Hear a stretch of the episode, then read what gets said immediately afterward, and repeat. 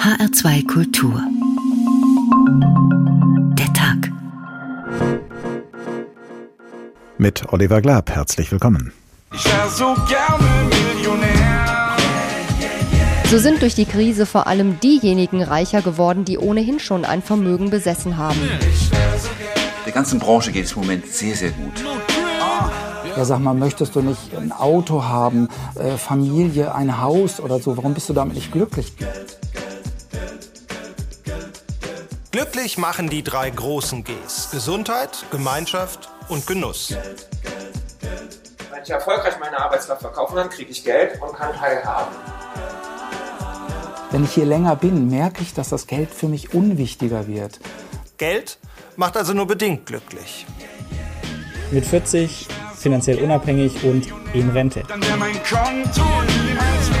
Allein in Deutschland besitzen Privatpersonen nun ein Vermögen von 20 Billionen Dollar. Das schöne Gefühl, Geld zu haben, ist nicht so intensiv wie das Scheißgefühl, kein Geld zu haben. Dann wäre mein Konto niemals leer. Ich bin das Geld, sagt das Bond-Girl in Casino Royale. Und jeden Penny wert, antwortet 007 alias Daniel Craig. Der wahre Craig hat angekündigt, sein Geld, jedenfalls den größten Teil dessen, was nach seinem Tod davon übrig bleibt, nicht an seine Kinder zu vererben, sondern für wohltätige Zwecke zu spenden. Da kann man nur hoffen, dass seine Kinder später nicht ohne jeden Penny dastehen. Denn wie sagte schon Woody Allen, Geld ist besser als Armut, wenn auch nur aus finanziellen Gründen. Der zweite Teil des Satzes legt allerdings den Finger auf den wunden Punkt, nämlich dorthin, wo Geld nicht mehr beruhigt, sondern den Charakter verdirbt. Denn so sehr wir auch am Gelde hängen mögen, zum Glück brauchen wir vielleicht gar nicht so viel davon, wie wir glauben. Oder ist kein Geld zu brauchen ein Luxus, den sich nur Reiche leisten können?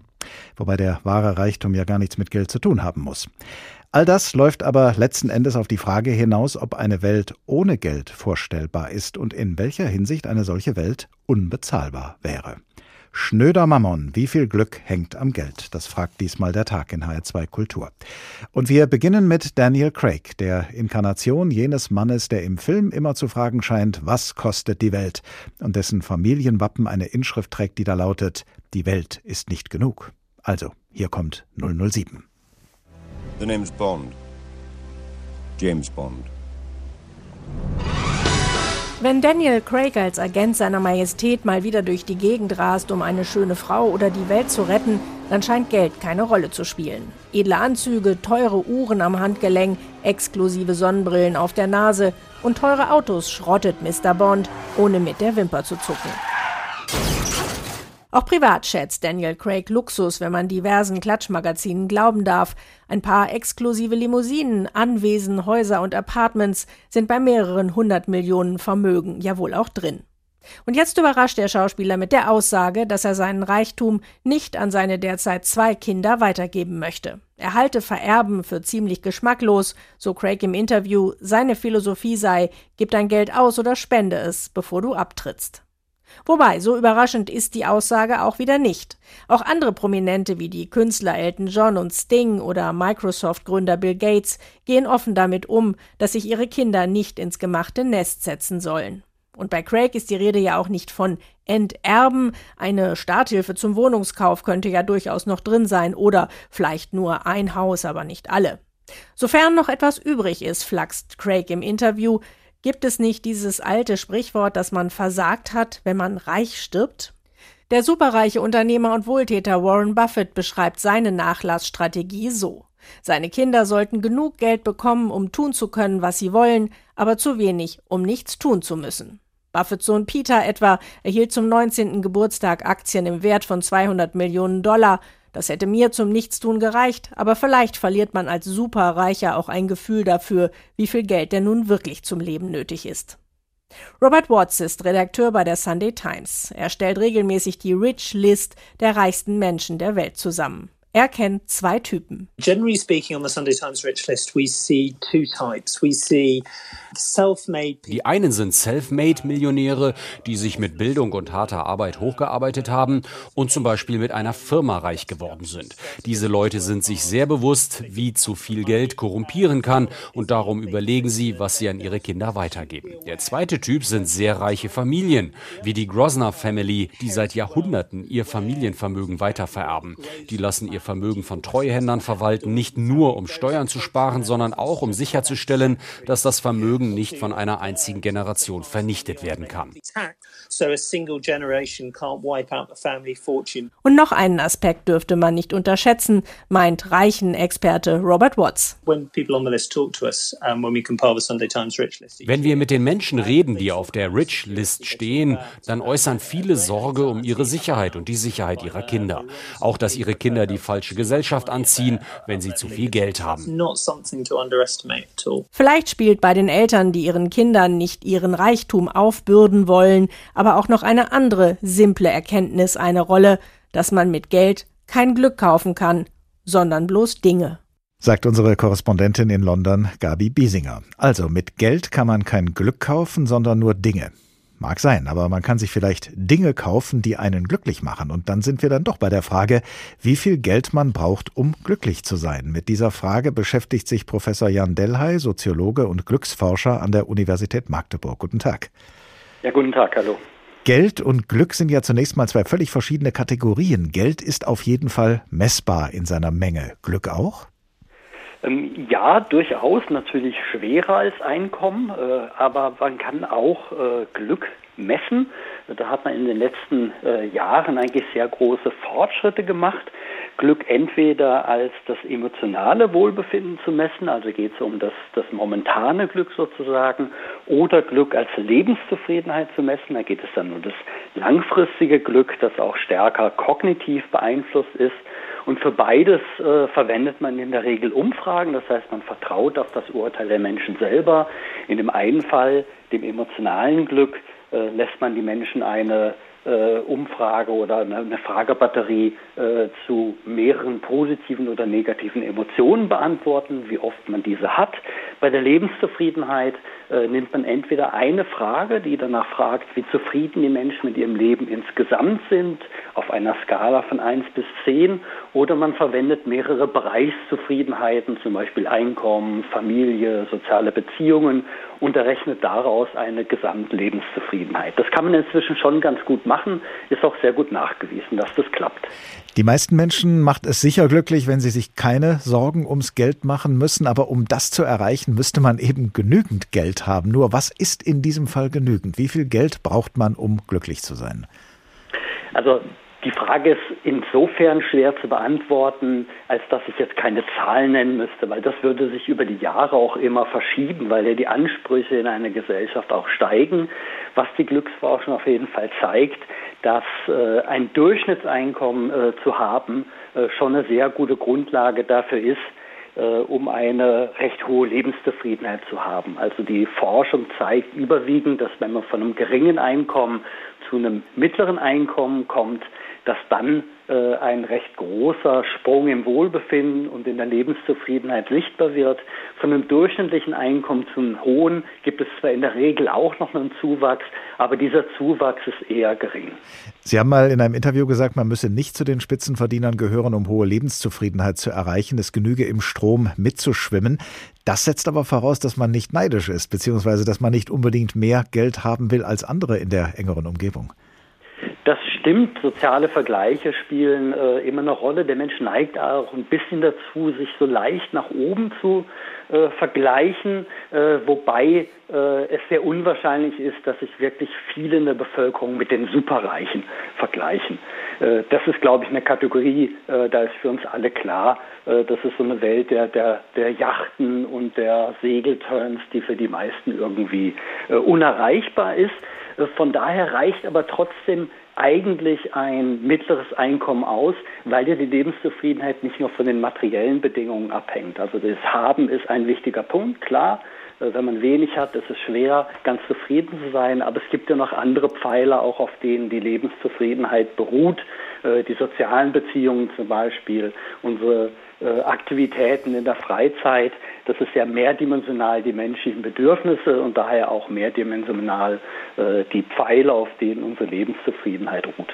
So, jetzt haben wir bisher besprochen, wie wenig Geld man unter Umständen braucht, um glücklich zu sein. Aber wie ist das, wenn man viel Geld hat? Ist dann die Chance größer, glücklich zu sein, als wenn man wenig hat?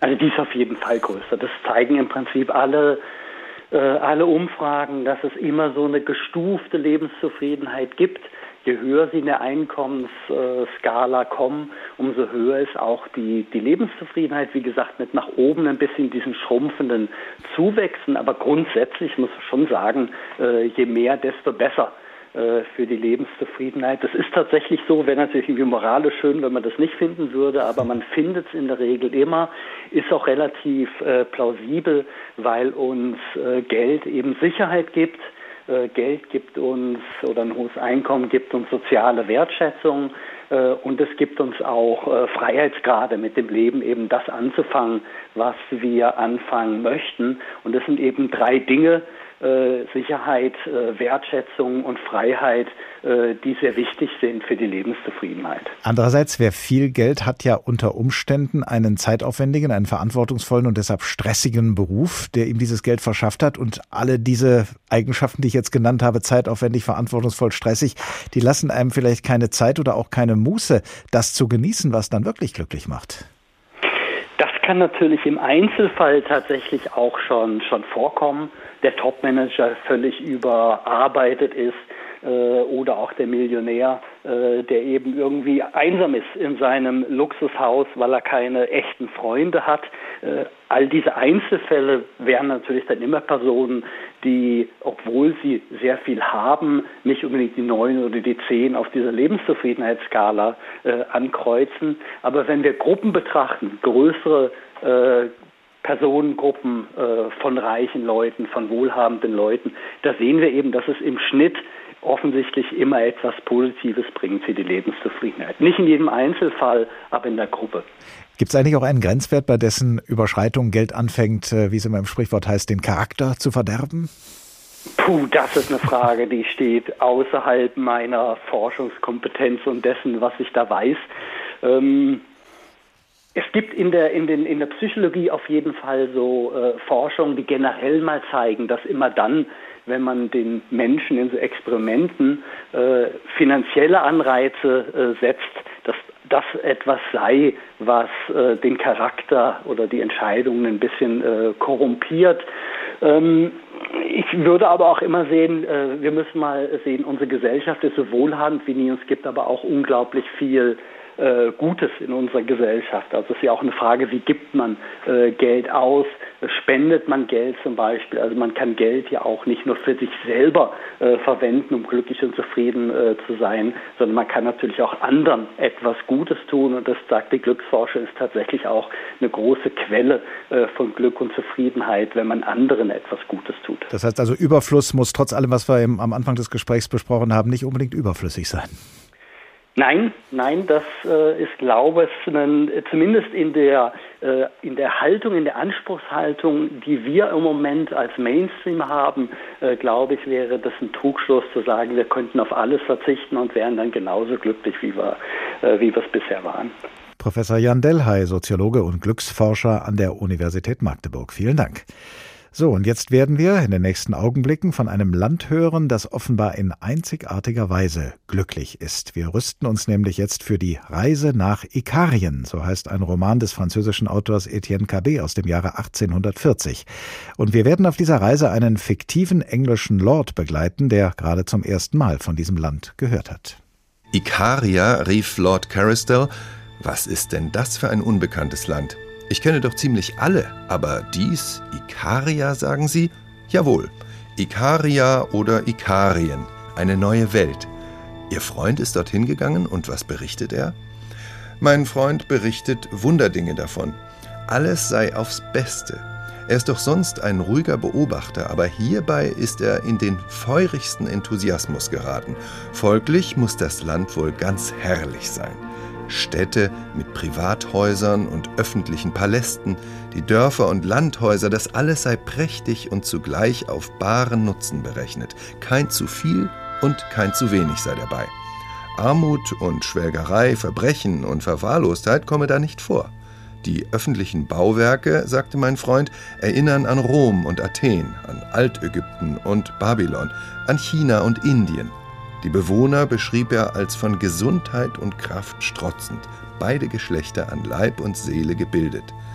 Dort sind keine Prozesse, keine Polizeiagenten. Kurz, es ist ein Paradies, ein Eden, ein Elysium.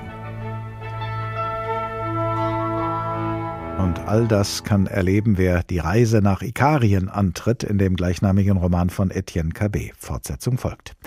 Sie hören den Tag in HR2 Kultur und wir begeben uns jetzt in ein reales Ikarien, das jedenfalls denen, die dort leben, wie ein Ikarien vorkommen mag.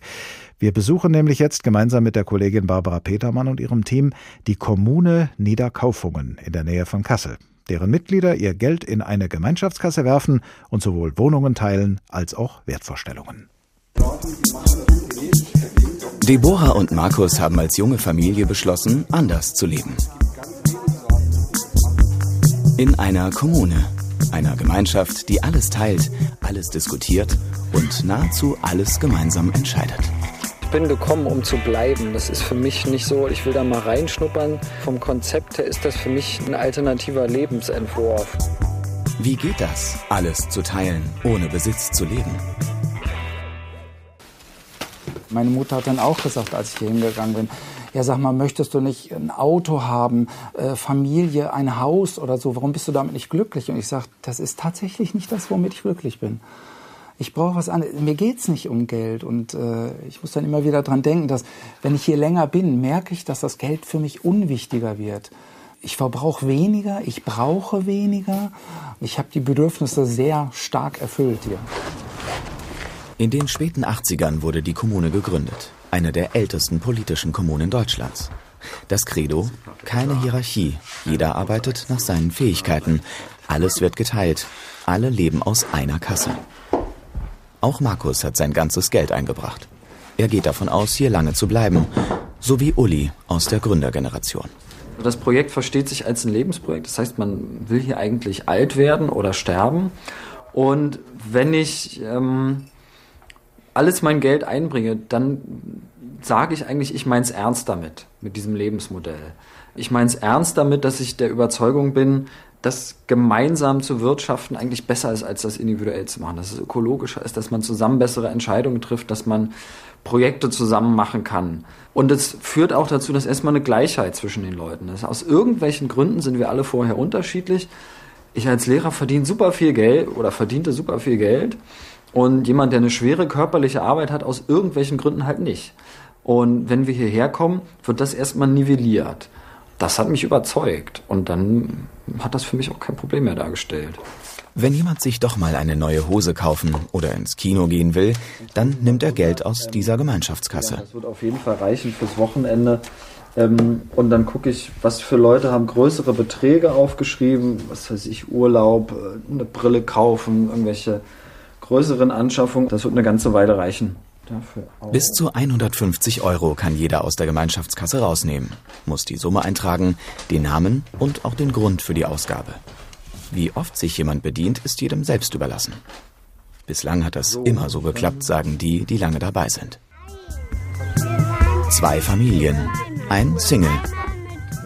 Für sie funktioniert das mit dem solidarischen Teilen in einer großen Gemeinschaft. Vieles von dem, was ich mir erträumt habe, hat sich verwirklicht. Manche Träume sind auch geplatzt und habe einfach aufgehört, so lange in die Zukunft zu denken. Also ich denke jetzt mehr so die nächsten Monate. Also viele Projekte vor vielen Jahrzehnten sind schnell gescheitert, aber das hier nicht. Und das macht mir eigentlich viel Hoffnung. Und ich glaube, wenn man sich von so ein paar Illusionen befreit, dann kann man eigentlich sehen, was hier eigentlich Tolles passiert. Und dann auch den Kontrast zur Normalgesellschaft, dass wir schon was machen, was irgendwie in eine gute Richtung die Welt bewegt vielleicht. Ja, vielleicht. Obwohl doch eigentlich das Sprichwort lautet, Geld bewegt die Welt.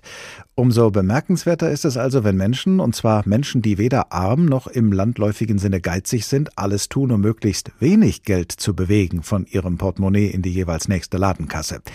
Solche Menschen nennen sich Frugalisten. Das kommt von dem lateinischen Wort frugalis, das ursprünglich nichts anderes heißt als fruchtig, beziehungsweise von den Feldfrüchten stammend. Und weil Feldfrüchte ursprünglich mal die nächstliegende und deshalb vielleicht bescheidenste Speise gewesen sind, bedeutet das Wort frugal außerdem so viel wie schlicht, spärlich, karg. Florian Wagner ist zum Frugalisten geworden, nachdem er zuvor vier Jahre lang als Projektleiter in der Automobilindustrie gearbeitet hat. Während dieser vier Jahre sparte er 140.000 Euro an und als ihm der Ingenieursjob nach vier Jahren keine Freude mehr machte, da habe ihm der angesparte Puffer die Sicherheit gegeben, zu kündigen. So hat er das beschrieben in seinem Buch Rente mit 40. Guten Tag, Herr Wagner. Guten Tag. Schnöder Mammon. Wie viel Glück hängt am Geld, heißt heute unsere Sendung HR2 Kultur der Tag. Wie schnöde finden Sie denn den Mammon? Ja, ich finde ihn gar nicht so schnöde, weil ähm, ich bin auch nicht der, der sich glaubt, durch drei Yachten Glück kaufen zu können. Aber wenn Geld zu knapp ist, habe ich keinen schönen Alltag. Und wenn Geld hin, hingegen ausreichend vorhanden ist, mir vielleicht sogar die Freiheit gibt, zu tun, was ich möchte, was Arbeit und so weiter betrifft, dann wirkt sich indirekt sehr stark auf die Lebensqualität aus. Als Frugalist versuchen Sie seit einigen Jahren mit möglichst wenig Geld auszukommen. Wie machen Sie das? Wie gehen Sie dabei vor?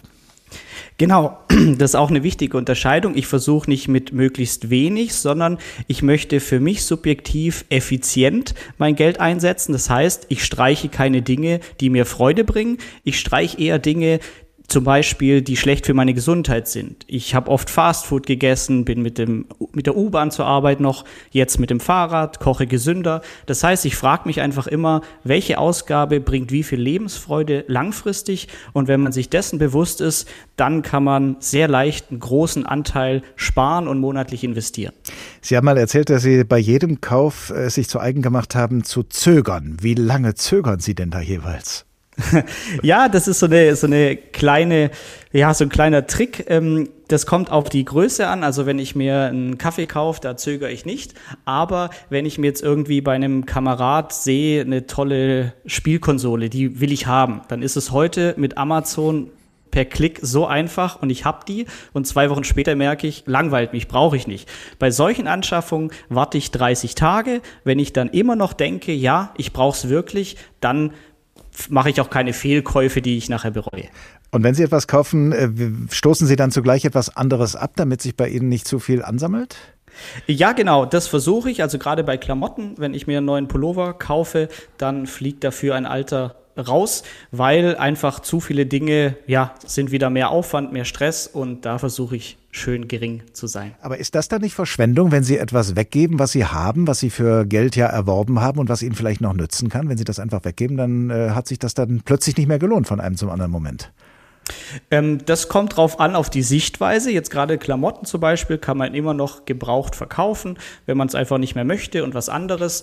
Ähm, bei Geräten ebenfalls. Ich habe mal gemeint, ich muss Rennrad fahren, habe mir ein gebrauchtes Rennrad gekauft, nach zwei Sommern gemerkt, ist doch nicht meins und dann konnte ich es einfach wieder verkaufen, sogar noch mit Gewinn. Hätten Sie sich auch vorstellen können, dieses Lebensmodell, das Sie da jetzt praktizieren, in einer Kommune zu leben, gemeinsam mit anderen, wie wir das ja vorhin aus der Kommune Nieder Niederkaufungen gehört haben? Wäre das äh, vorstellbar für Sie gewesen? Das ist ja ein ganz ähnliches Ideal, was die da pflegen. Ne? Äh, ja, unterscheidet sich aber von meinem. Also für mich wäre das nichts. Ähm, Gemeinschaftsgedanke ist gut, aber ich mag auch die Prinzipien einer Leistungsgesellschaft. Also wer mehr leistet, soll auch mehr Erträge dafür bekommen. Ähm, Wettbewerb. Also ich hätte keine Lust, wenn ich für 150 Euro einen Antrag stellen müsste, wenn ich was ausgebe. Da ist mir meine persönliche Freiheit wichtiger. Leistung, äh, Konkurrenz und so weiter, das sind ja Dinge, die Sie in Ihrem, ich hätte beinahe gesagt, früheren Leben, in Ihrem gut dotierten Job in der Autoindustrie ja praktizieren mussten wahrscheinlich. Äh, da haben Sie viel Geld angespart in dieser Zeit. Da könnte man nun sagen, so einer kann es sich dann auch leisten, Frugalist zu sein. Ja, und das ähm, ist gar nicht mein Verständnis. Das war auch die Motivation für das Buch Rente mit 40, wo ich mal meine liberale Definition von Frugalismus dargelegt habe. Für mich als überdurchschnittlich verdienter Ingenieur ist so ein utopisch klingendes Ziel wie Rente mit 40 wirklich äh, realistischer, als viele denken. Wenn jemand Mindestlohn verdient, ist Rente mit 40 nicht realistisch. Aber das Frugalismuskonzept, sich klar zu machen, für was setze ich Geld ein, damit ich viel Lebensfreude bekomme, wie investiere ich, warum ist das Sparbuch nicht die beste Anlage oder überhaupt keine, solche Fragen sind für jedem, für jedes Einkommensniveau passend. Da sind wir bei der Frage, was Sie eigentlich mit all dem Geld machen, das Sie aufgrund Ihres Frugalismus äh, nicht ausgeben. Was tun Sie damit? Genau, also das Geld, das investiere ich langfristig am Aktienmarkt und jetzt muss man auch nicht denken Zockerei und Kurzfrist, sondern ganz breit gestreut auf die größten Unternehmen der Welt durch sogenannte ETFs, sehr günstig und ich muss es im Hintergrund monatlich gehen quasi Sparpläne rauf und ja, wenn ich das Geld brauche, ist es da. Bis jetzt wird es aber einfach nur vermehrt durch Zinseszins. Haben Sie denn unterdessen sich auch noch einen äh, neuen Beruf gesucht, einen, ein neues, dass das Ihnen dann auch ein neues Einkommen zufließt? Äh, das äh, verbessert ja die Situation auch die eines Frugalisten erheblich. Äh, genau, ähm, man kann am Anfang seine Ausgaben reduzieren aufs Optimum, aber irgendwann gibt es dann Limit. Und dann hilft es, die Einnahmenseite zu erhöhen. Und ich habe schon während meines Angestelltenjobs den Blog geldschnurrbart.de gestartet, so als Hobby, wo ich dokumentiere, wie mache ich das mit meinen Finanzen, was kommt rein, was geht raus. Und heute ist es quasi meine Selbstständigkeit geworden. Ähm, das heißt, wir haben einen großen ähm, Finanzkurs erstellt, wo wir Anfängern das beibringen. Und das sind jetzt auch einfach zusätzliche Einnahmequellen, die früher noch nicht da waren. Florian Wagner, der als Frugalist versucht, mit möglichst wenig Geld auszukommen und sich jedenfalls sein Geld besonders sorgfältig einteilen will. Ganz herzlichen Dank. Schnöder Mammon, wie viel Glück hängt am Geld? Sie hören den Tag in HR2 Kultur. Und wir treten jetzt endlich die Reise nach Ikarien an, in dem gleichnamigen Roman von Etienne Cabet aus dem Jahre 1840. Und wir werden an der Seite des englischen Lords, den wir dorthin begleiten, feststellen, dass in Ikarien sehr wenig von Geld die Rede ist und dafür umso mehr von Freiheit. Überall hat das Publikum Zutritt. Vier Säulentore führen von den vier Seiten aus vier Straßen hinein. Ich äußerte, diese ikarischen Gärten gäben nichts an Schönheit den Londoner Squares nach. Das wollte aber mein Gefährte nicht wahrhaben. Er rief, ich möchte doch nicht die aristokratischen, ausschließlichen Londoner Squares, wo nur steinreiche Nachbarn hinein können, deren jeder seine Schlüssel hat und die mit hohen, dicken Eisengittern umzäunt sind, wo kein ärmerer Stadtbewohner Zutritt erhalten kann, damit vergleichen. Ich musste ihm leider Zustimmung geben. Denn dieser Übelstand besteht auch in der Tat. Mein Begleiter machte mich auf die nebenbefindlichen Privatgärten aufmerksam, die nur durch einen einfachen Draht abgeschieden und sehr niedlich gehalten waren, auch ähnliche Ausschmückungen hatten. Die Leute mussten viele Gärtner haben, meinte ich, worauf mein Begleiter mir versicherte, es gäbe keine eigentlichen Gärtner, nur höchst wenige in der Stadt, da jede Familie selbst ihr Gärtchen in Ordnung zu halten verstehe. Die jungen Mädchen namentlich beschäftigten sich hiermit, doch sieht man auch die übrigen Familienmitglieder bei dieser fröhlichen Arbeit.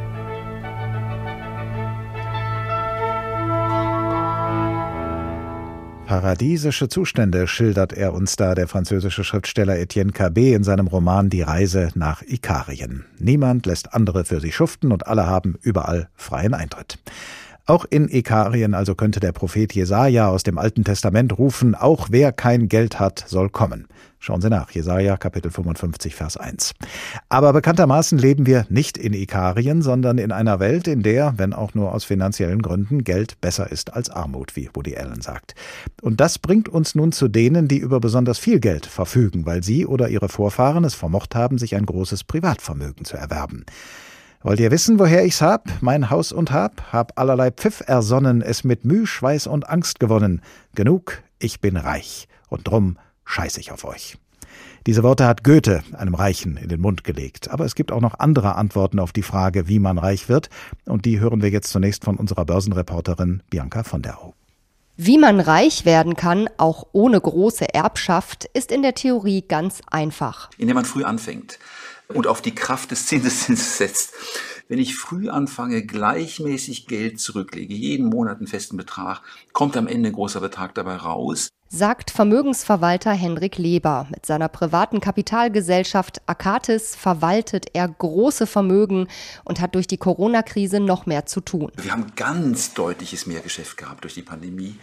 Das fing an im März letzten Jahres, da hatten wir ja die große Verunsicherung und äh, wir haben damals gesagt, das ist jetzt die Zeit, wo große Vermögen begründet werden, mitten in der Krise und wir haben seitdem kontinuierlich hohe und gleichmäßige Mittelzuflüsse. Also der ganzen Branche geht es im Moment sehr, sehr gut. Das spiegeln auch die Zahlen wider, die die Boston Consulting Group in ihrem jährlich erscheinenden Global Wealth Report zusammengetragen hat. Demnach ist das Privatvermögen im Corona-Jahr weltweit auf ein Rekordhoch gewachsen. Allein in Deutschland besitzen Privatpersonen nun ein Vermögen von 20 Billionen Dollar. Ein Plus von 5 Prozent gegenüber dem Vorjahr. Das lag am höheren Sparvermögen, an den gestiegenen Immobilienpreisen, aber vor allem am starken Anstieg der Aktienmärkte.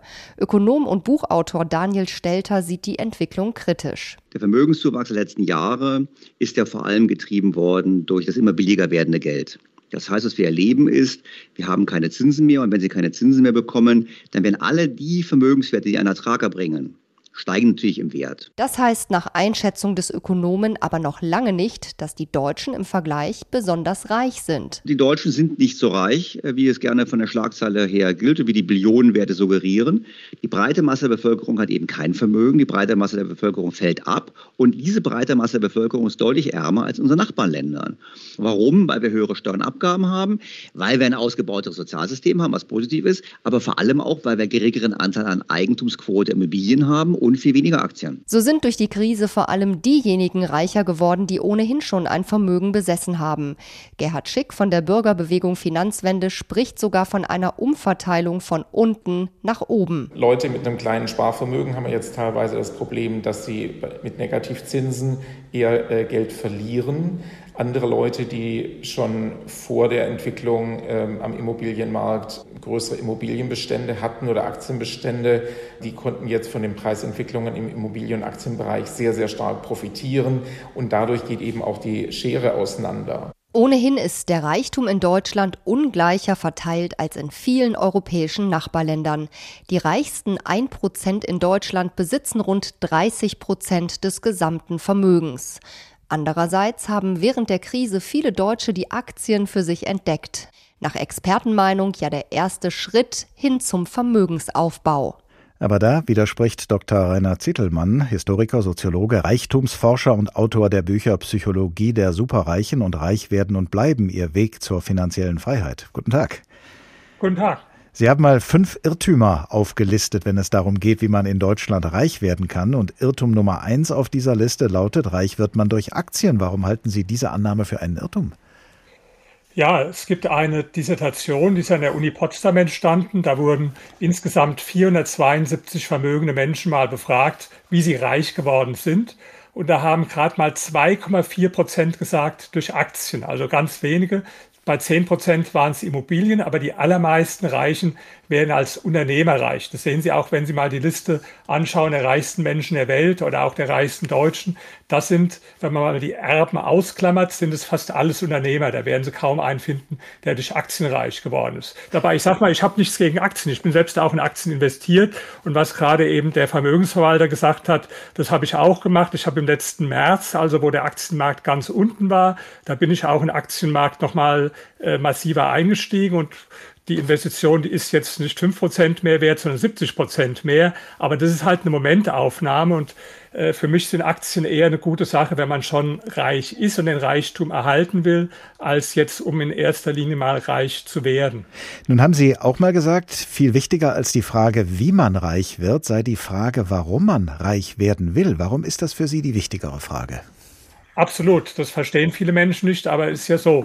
Ähm, das Reichwerden ist was, was dauert über Jahre. Ja, ich spreche jetzt mal nicht vom glücklichen Lottogewinner oder der irgendwo auf Bitcoin spekuliert, sondern die meisten Menschen, bei denen dauert es halt, sagen wir, vielleicht auch mal 10, 20 Jahre, bis man reich wird.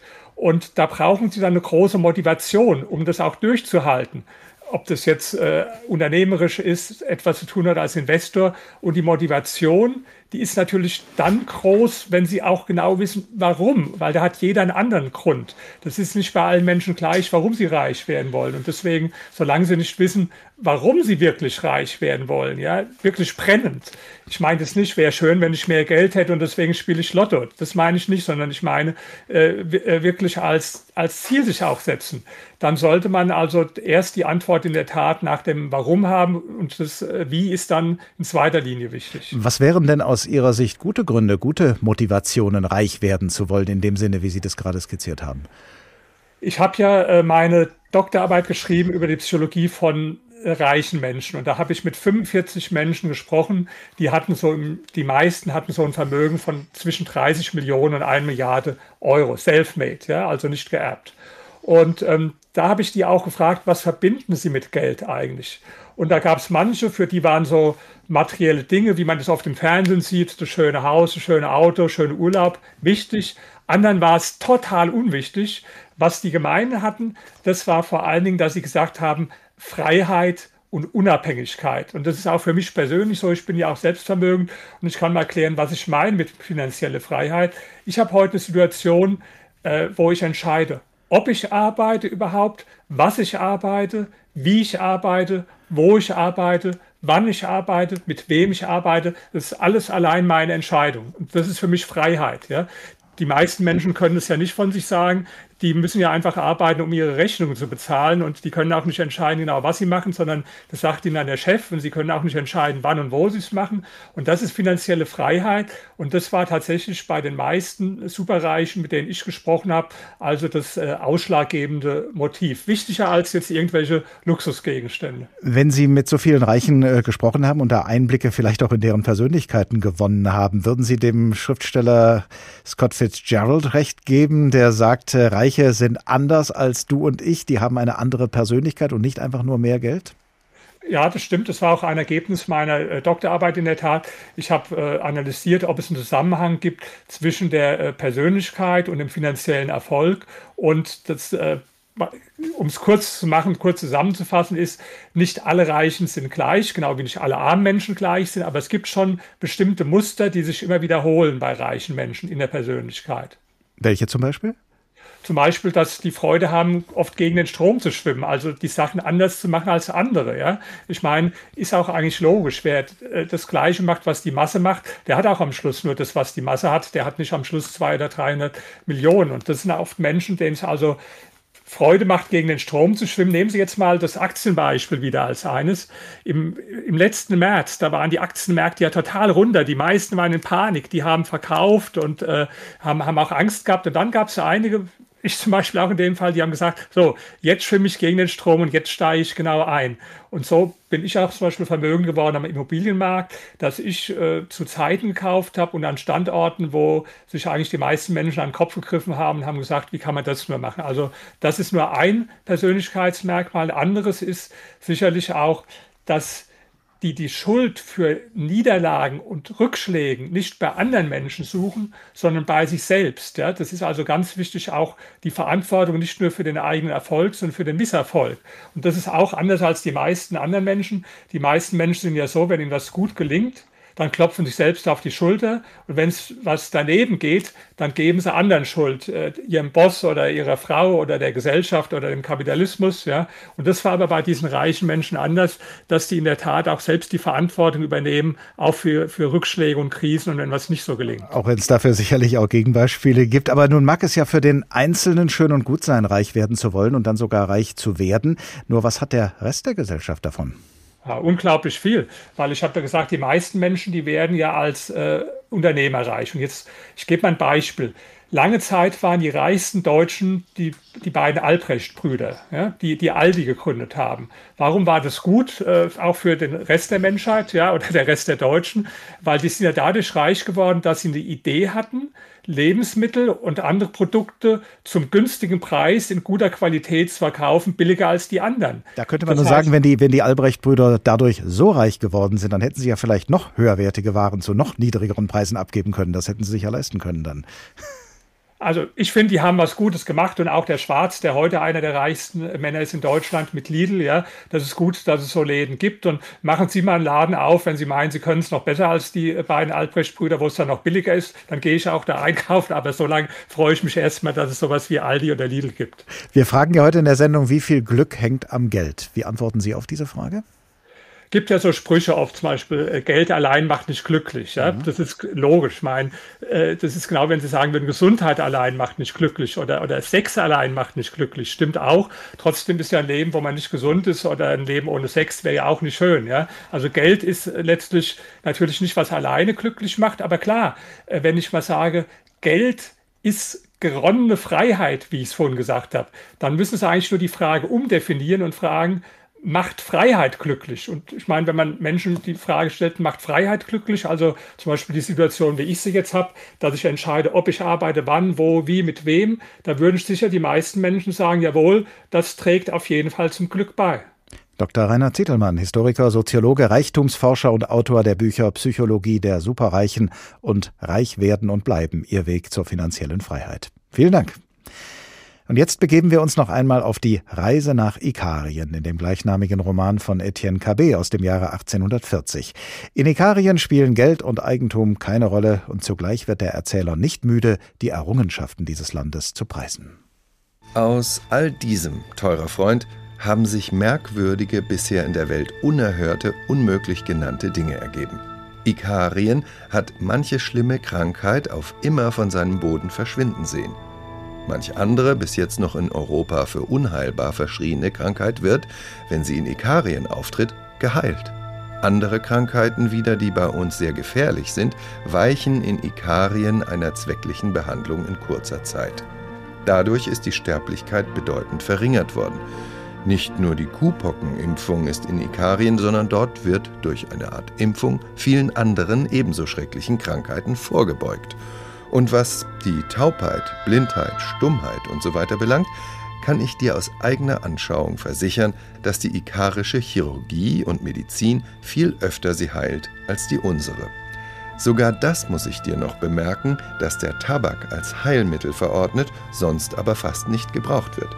Du hast dich oft genug darüber geärgert, hier würdest du deine Freude finden.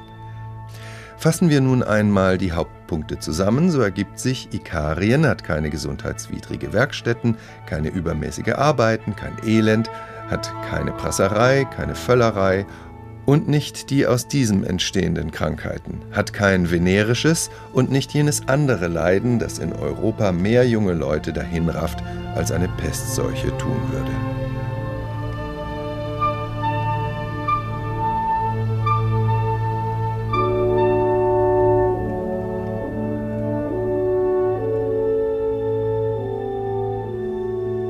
Französischen Schriftsteller Etienne Cabet haben wir sie zu verdanken, die Reise nach Ikarien, den gleichnamigen Roman, und die Schilderung der paradiesischen Zustände in jenem utopischen Land, in dem Geld keine Rolle spielt, anders als in unserer Welt. Sie hören den Tag in HR2 Kultur. Schnöder Mammon, wie viel Glück hängt am Geld, fragen wir heute. Und nachdem wir schon die Antworten eines Glücksforschers, eines Frugalisten und eines Reichtumsforschers auf diese Frage gehört haben, folgen jetzt noch ein paar persönliche Gedanken aus den Reihen unserer Redaktion, nämlich von meinem Kollegen Ulrich Sonnenschein. Über Geld spricht man nicht. Das war die Devise in meinem Elternhaus und jeder hielt sich daran. Ich habe meine Eltern nie, auch nur ein einziges Mal über finanzielle Dinge sprechen, geschweige denn streiten hören. Geld war kein Thema und das war gut so. Trotzdem wollte man mir schon früh beibringen, wie man mit Geld umgeht. Der kann nicht mit Geld umgehen, hieß es über einen Onkel, der ständig Geldsorgen hatte und dem die Familie aushelfen musste. Umgehen hieß also in erster Linie nicht zu viel davon auszugeben. Bei dem schmalen Taschengeld, das mir zur Verfügung stand, war diese Gefahr gering, und so versuchte ich mein Wohlbefinden nicht an die Kaufkraft zu koppeln. Das klappte gut, auch in meinem Freundeskreis war Geld nicht im Übermaß vorhanden. So entwickelte ich eine distanzierte Haltung zum Geld, die mit zunehmendem Alter und einem eigenen Verdienst in eine merkwürdige Abneigung überging. Da Geld fast immer mit Emotionen verknüpft ist, entschied ich mich bewusst für eine ablehnende Haltung. Ich würde gerne sagen, Geld ist mir egal, aber so einfach ist es nicht. Ich weiß, dass ich ein gutes Auskommen habe, dass ich mir Dinge leisten kann und nicht zu fürchten brauche, im Alter zu verarmen. Ich habe vorgesorgt, der Lebensabend scheint soweit gesichert. Aber die distanzierte Haltung zum Geld ist geblieben. Ich spiele beispielsweise grundsätzlich nicht um Geld. Es mag sein, dass das die Konzentration erhöht und ein Kartenspiel dadurch einen ganz eigenen Reiz entwickelt. Für mich ist es andersrum. In dem Moment, wo es nicht mehr nur um den Spaß am Spiel geht, sondern um einen Wert, der nichts mit dem Regelwerk zu tun hat, bestimmt ein gewisser Ernst die Situation und verdrängt den Spaß. Dass es dabei in der Regel um ganz kleine Summen geht, ändert nichts. Die Orientierung auf Geldwerte macht das Spiel für mich zunichte. Da könnte ich genauso gut Lottoscheine ausfüllen bei einer Chance von 1 zu 14 Millionen. Ich bin fest davon überzeugt, dass ich meine Arbeit genauso gemacht hätte, wenn sie nicht an einen Verdienst gekoppelt wäre. Denn ich weide mich nicht an langsam anwachsenden Zahlen auf dem Bankauszug, sondern versuche das weitestgehend zu ignorieren. Ich ziehe kein besonderes Lustgefühl daraus, Dinge anzuschaffen oder shoppen zu gehen. Ich kaufe, was ich unbedingt brauche oder sehr gern haben möchte und achte nicht darauf, wie sich mein Geld vermehrt. Natürlich gibt es eine Instanz, die mich warnt, sollte ich auf die Pleite zusteuern. Aber bevor es soweit ist, erledigt meine Kreditkarte die nötigen Transaktionen und ich halte mich fern von kleinen oder großen Scheinen. Gedanken meines Kollegen Ulrich Sonnenschein, der sein Wohlbefinden nicht an seine Kaufkraft koppeln will. Kommen wir an dieser Stelle noch einmal auf die verlockenden Bibelverse des Propheten Jesaja zurück. Auch wer kein Geld hat, soll kommen, sagt er und fährt dann fort. Kommt und kauft ohne Geld, kauft Wein und Milch ohne Bezahlung. Aber ist das nicht ein Widerspruch in sich? Kaufen ohne Geld? Oder sollte es möglich sein, das Geld aus unserer Welt zu verbannen und trotzdem alles erwerben zu können, was wir zum Leben brauchen? Nun, es gibt ein deutsch-österreichisches Forschungsteam, das von sich sagt, wir arbeiten dran. Wir arbeiten jedenfalls daran, es zu erforschen.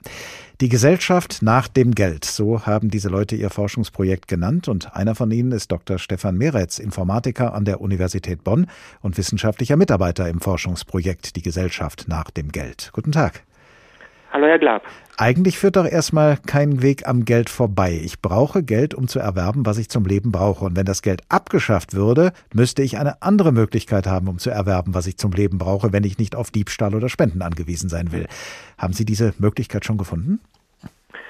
Ja, wir sind dran sozusagen und ähm, die ganzen Begriffe, die wir verwenden, würden dann auch gar nicht mehr so zutreffen, weil wir müssten dann ja auch nichts erwerben.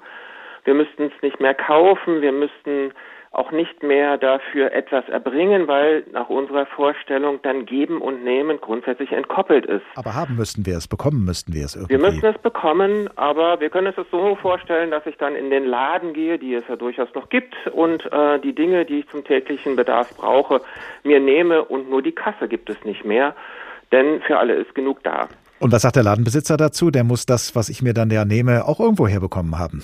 Der Ladenbesitzer wird sehr glücklich sein. Es ist vielleicht gar kein einzelner Besitzer mehr, sondern es könnten auch eine Gruppe von BesitzerInnen sein, die ja ihr, ähm, ihre Befriedigung daraus ziehen, andere Menschen zu versorgen. Und ähm, das ist ja auch ähm, eine interessante Beobachtung, dass viele Menschen glücklich dabei sind, wenn sie andere Menschen glücklich machen können. Das hatten Sie in Ihrer Sendung ja schon erwähnt. Was diesen Leuten aber nicht erspart, auch so für ihren Lebensunterhalt zu sorgen. Wie, wie machen Sie das? Wie machen wir das dann alle miteinander in, in einer Welt ohne Geld? In einer Welt ohne Geld ist es kein individuelles Problem mehr, für mich individuell oder meine Familie vorzusorgen, sondern das ist eine gesamtgesellschaftliche Aufgabe.